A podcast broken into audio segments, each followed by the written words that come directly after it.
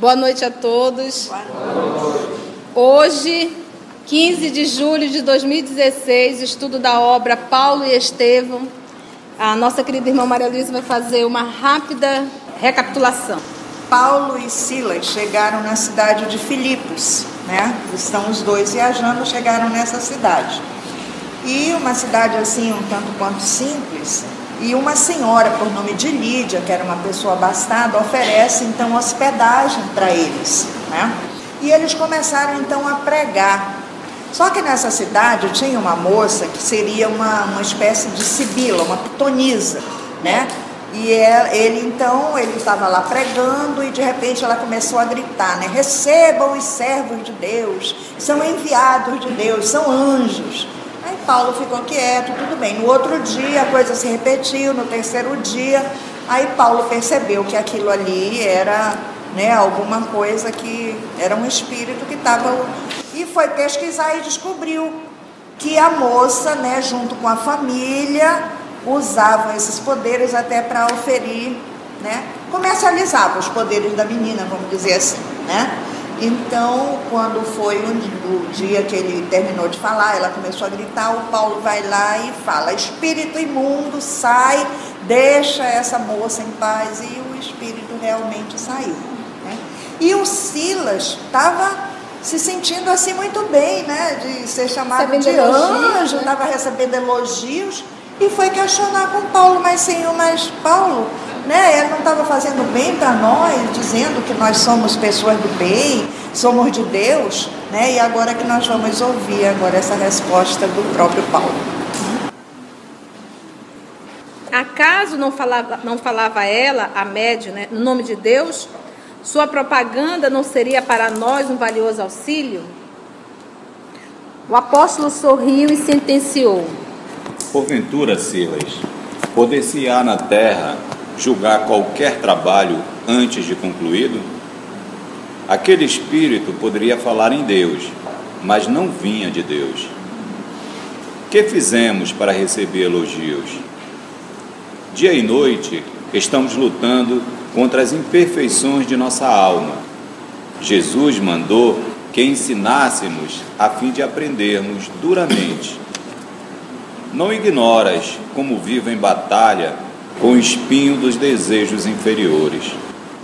Então, seria justo aceitarmos títulos imerecidos quando o mestre rejeitou o qualificativo de bom? Claro que, se aquele espírito viesse de Jesus, outras seriam suas palavras. Estimularia nosso esforço compreendendo nossa, nossas fraquezas. Além do mais, procurei informar-me a respeito da jovem e sei que ela é hoje a chave de grande movimento comercial.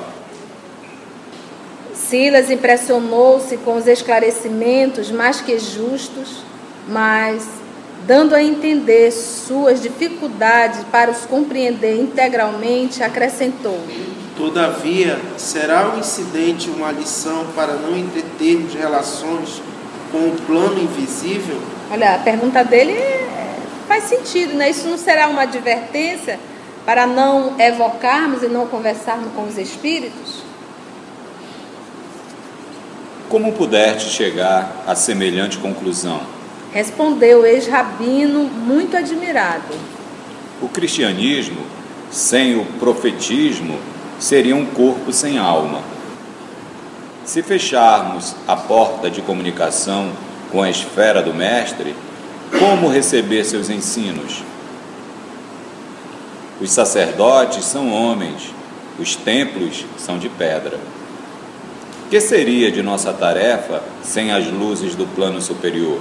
Porque mesmo no movimento espírita, há algumas casas que não querem comunicação com os espíritos.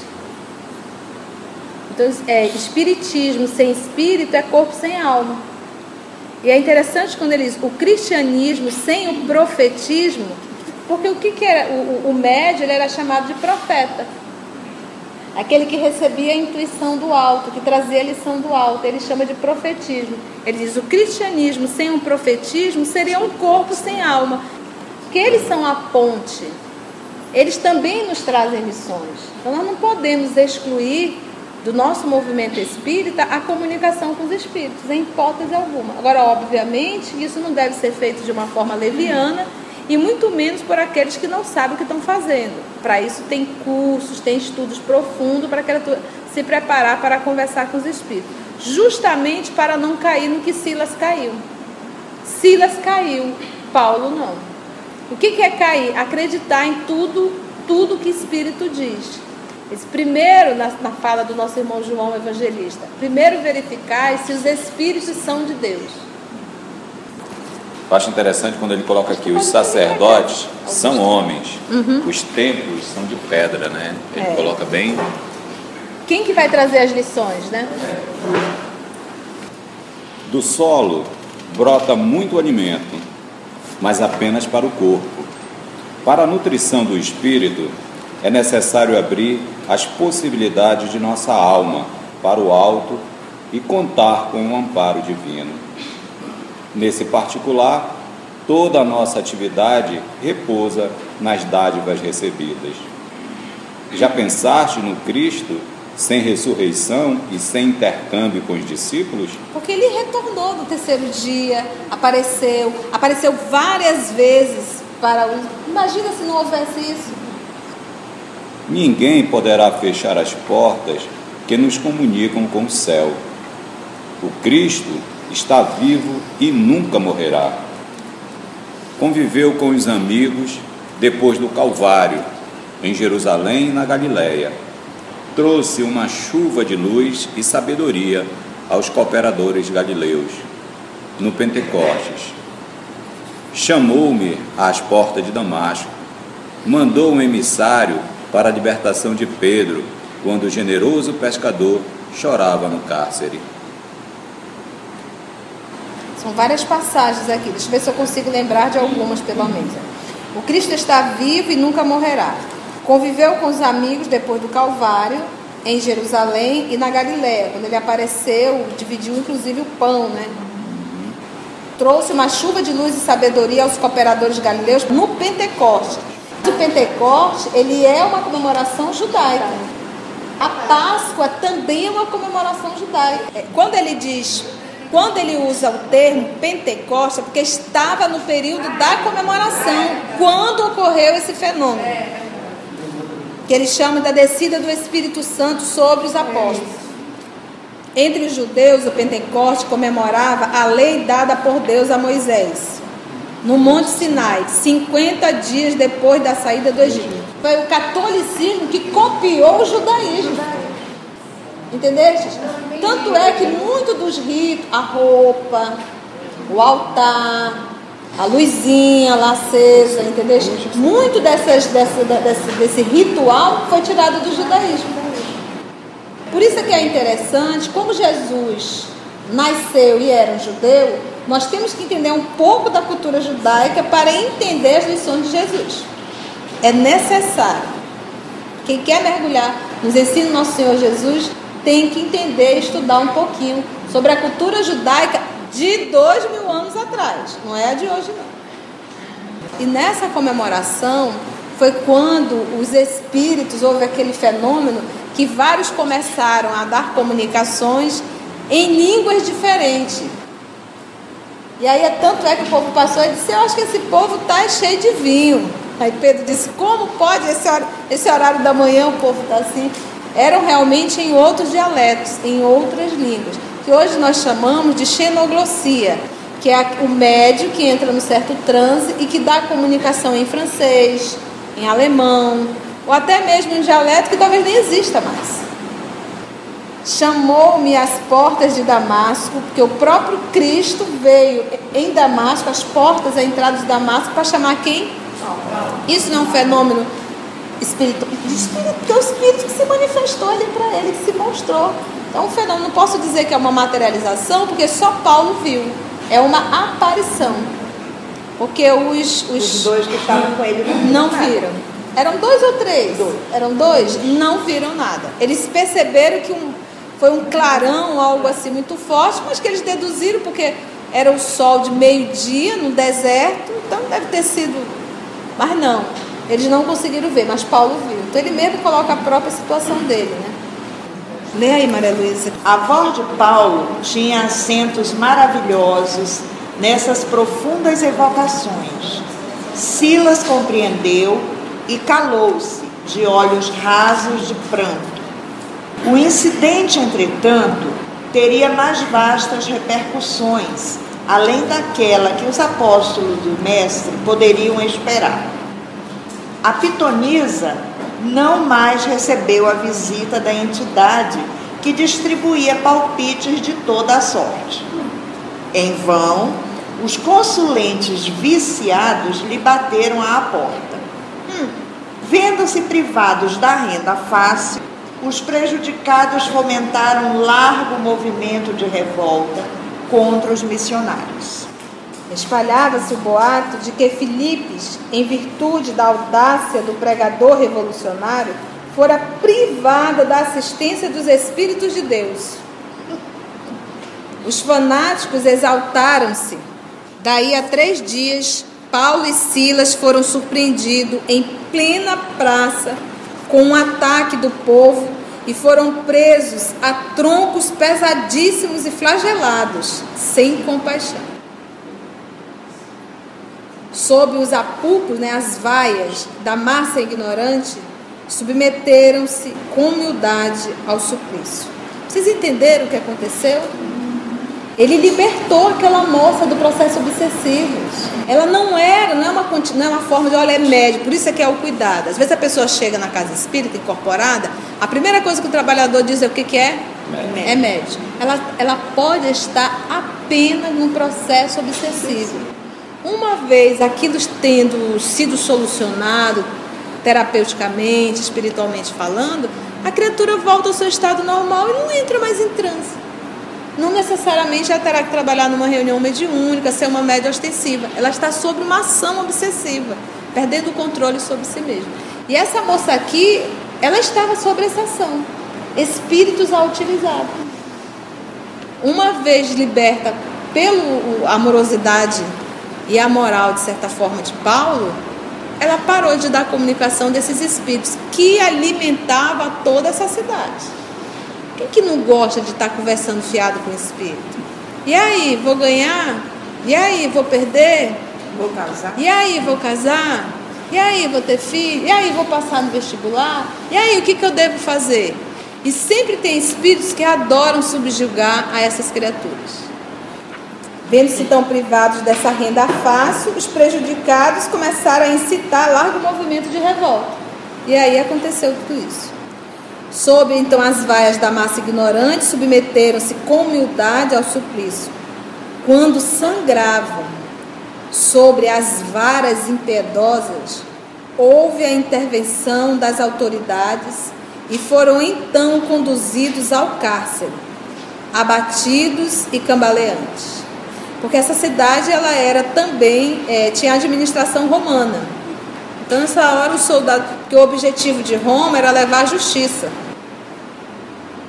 Dentro da noite escura e dolorosa, incapacitado de dormir pelas dores crudelíssimas, os discípulos de Jesus vigiaram em preces ungida de luminoso fervor.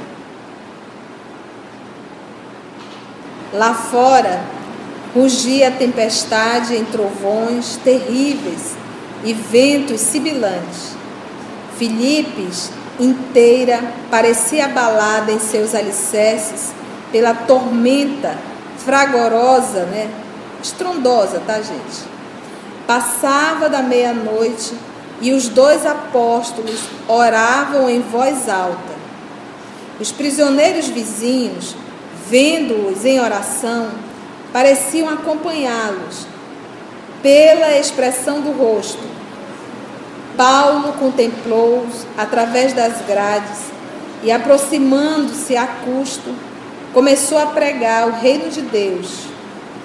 Ao comentar a tempestade imprevista que se abatera sobre o ânimo dos discípulos, enquanto Jesus dormia na barca, um fato maravilhoso feriu os olhos dos encarcerados. Ele estava contando aquela passagem que Jesus dentro do barco começou a cair uma tempestade tamanha e Jesus estava dormindo. Como os discípulos perceberam que o barco ia afundar, aí decidiram acordar Jesus. Jesus vai morrer, imagina. Jesus vai morrer, nós vamos ter que nadar para o lado do barco. Senhor, acorde que nós vamos perecer. E aí Jesus, imagina Jesus acordando, Hã? aonde? Na China, luz, trabalhando no mundo espiritual. Retornou, levantou os braços, acalmou o vento, acalmou a tempestade, acalmou o mar, ficou tudo tranquilo. Eu não sei se ele voltou a dormir, mas os discípulos ficaram apavorados. Que homem é esse que manda até na, na tempestade?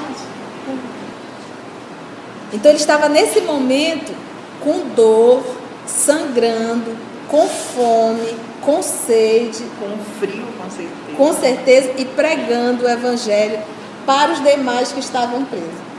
Então, nesse momento, ele comentando essa passagem que os discípulos foram acordar Jesus, olha o que aconteceu. As portas pesadas, perdão, Jesus dormia na barca, um fato maravilhoso feriu os olhos dos encarcerados. As portas pesadas das numerosas celas se abriram sem ruído. Efeitos físicos. Silas ficou pálido, pálido, pálido, pálido. Paulo compreendeu e saiu ao encontro dos companheiros. Para quê?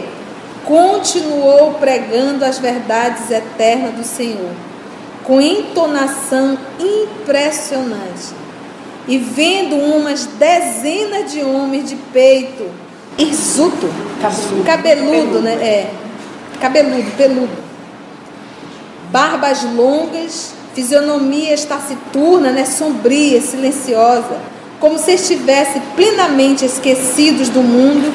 O apóstolo dos gentios falou com mais entusiasmo da missão do Cristo e pediu que ninguém tentasse fugir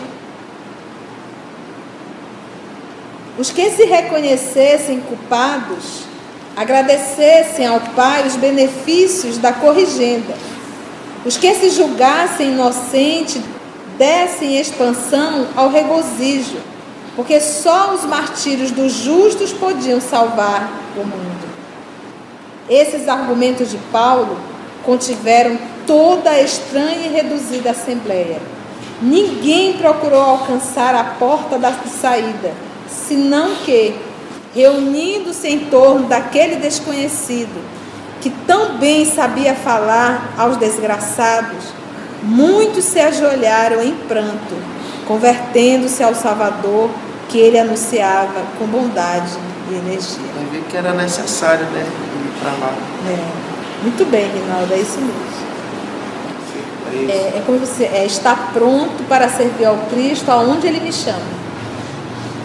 Ele passou por uma surra, não se revoltou, não questionou a Jesus. Poxa, Jesus, por que, que isso está acontecendo comigo? Eu estou aqui pregando o teu evangelho, como é que o Senhor permite? Foi para o cárcere e ali dentro, em oração, não dava para dormir, se vendo de dor. Vou orar. Vou orar. Começaram a orar em voz alta que ele percebeu que os outros presos estavam olhando, ele disse: Agora eu vou pregar, e começou a falar da passagem para apresentar Jesus. E nessa hora as portas se abriram. Gente, um bando de gente preso. O que, que eles iriam fazer? Fugir. Nenhum fugiu. Ele disse: Olha, se você é culpado, aproveita a corrigenda. Se você é inocente, ele diz: é pra, agradece, agradece, porque afinal de contas é pela inocência que iremos salvar esse planeta. Eu não lembrava dessa, dessa, dessa passagem aqui. Oi, mano. Por exemplo, no movimento das mesas, eu preciso ali de um médio de efeito físico que doa esse fluido. Então, é uma união do fluido do médium, da vontade do espírito e da permissão de Deus. Por mais que o livro dos médios é bem claro, por mais que você tenha um médio de efeitos físicos, um espírito, se não houver a permissão de Deus, o fenômeno não ocorre. Porque, gente, se não fosse assim, era coisa sacudida e balançando para tudo quanto era lado. Porque médios tem. Espírito querendo levantar e fazer assustar um ou outro também tem. Então, se acontece um efeito físico na sua casa ou em algum local próximo, a primeira coisa é: isso está acontecendo com a permissão de Deus. Se está acontecendo, tem um propósito divino que eu tenho que saber qual é.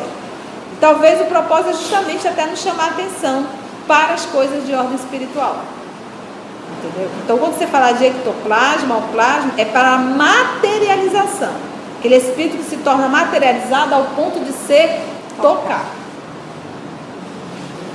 Fantástico. Então, as portas se abriram e ninguém fugiu. Confere?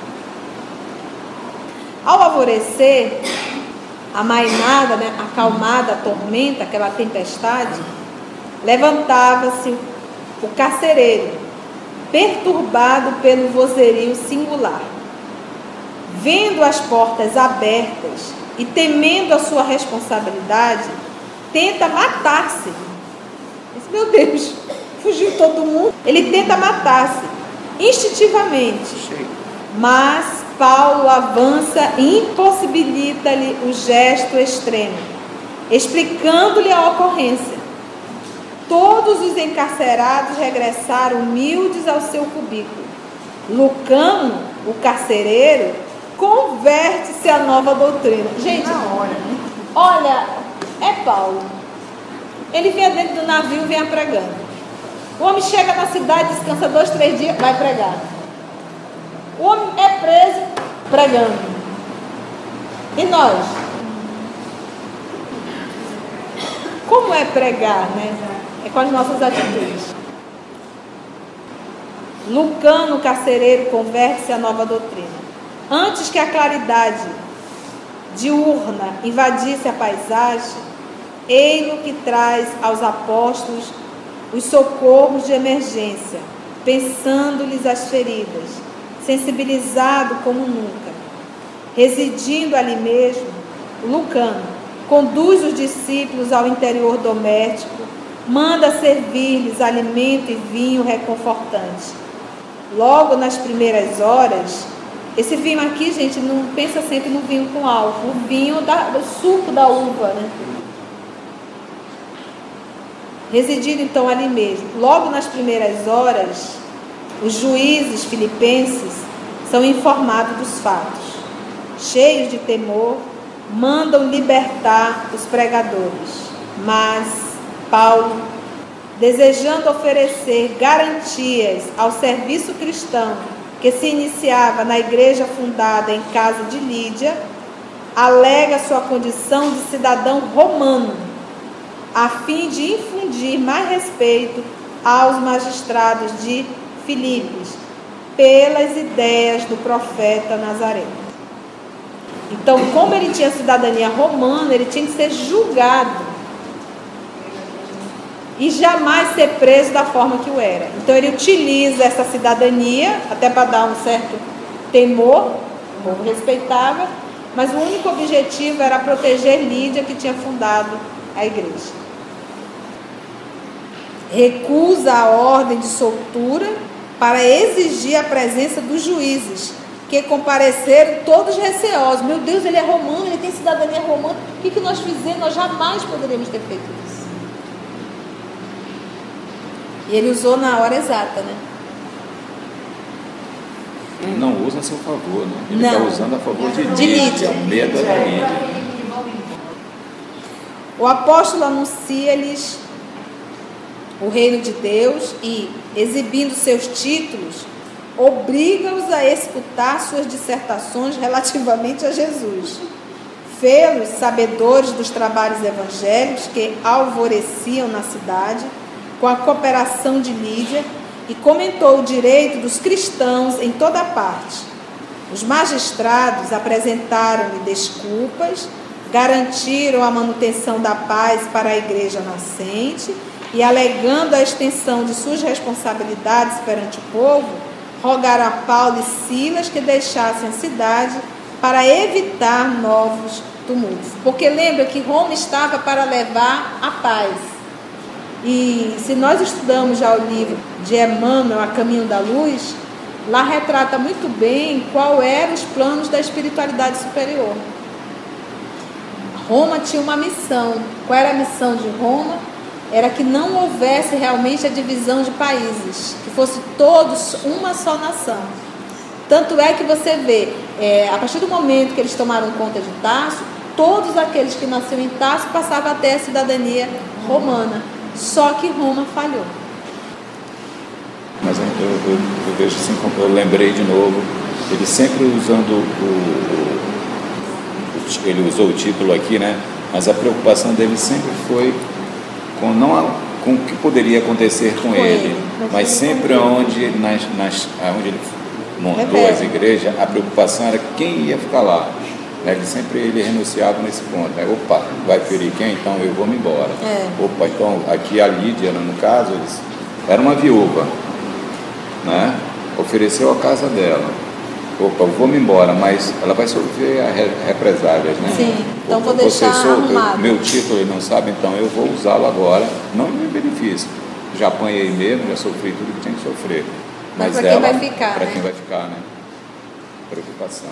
O ex-rabino sentiu-se satisfeito e voltando à residência da generosa purpureira, né, que ela vendia púrpura, né, em companhia de Silas, que ele reconhecia a fortaleza, sem dissimular o grande espanto, ali demorou alguns dias traçando o programa dos trabalhos da nova sementeira de Jesus.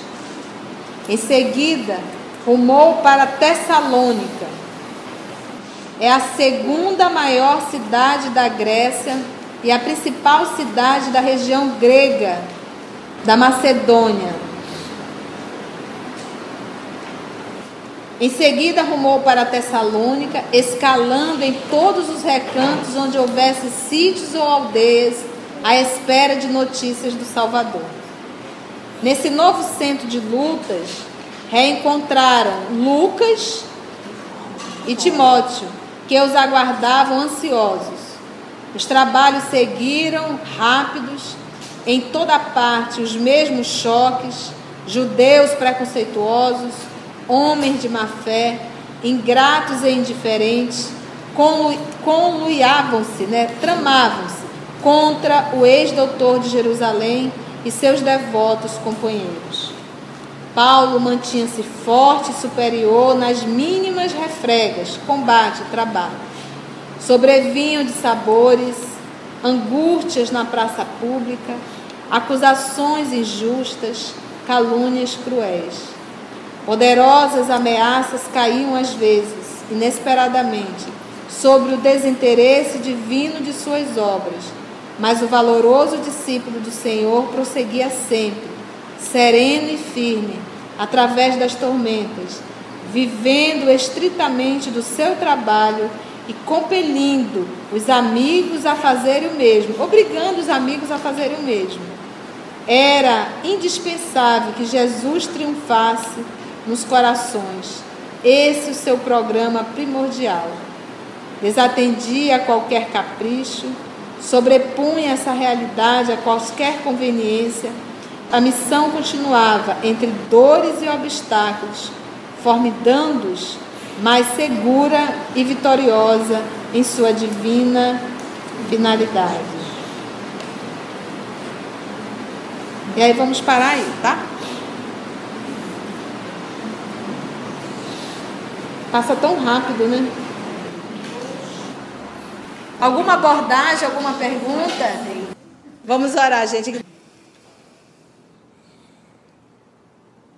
E é nesse clima, Senhor Jesus, de alegria, de confraternização, que todos nós aqui presentes, encarnados e desencarnados, unimos o nosso pensamento para lhe agradecer por essa oportunidade de estudo, de reflexão e principalmente, Senhor, de advertência para nós que ainda estamos encarnados aqui na terra, tendo a oportunidade de poder exercitar, despertar e realizar, Senhor, um grande progresso na nossa evolução espiritual.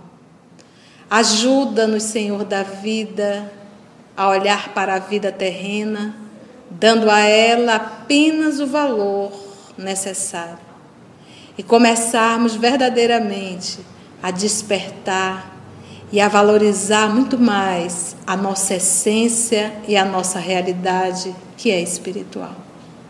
Muito obrigada, amor de nossa vida. Muito obrigada, amigos espirituais. E envolva-nos, Senhor, a todos nós com a tua paz e com o teu amor.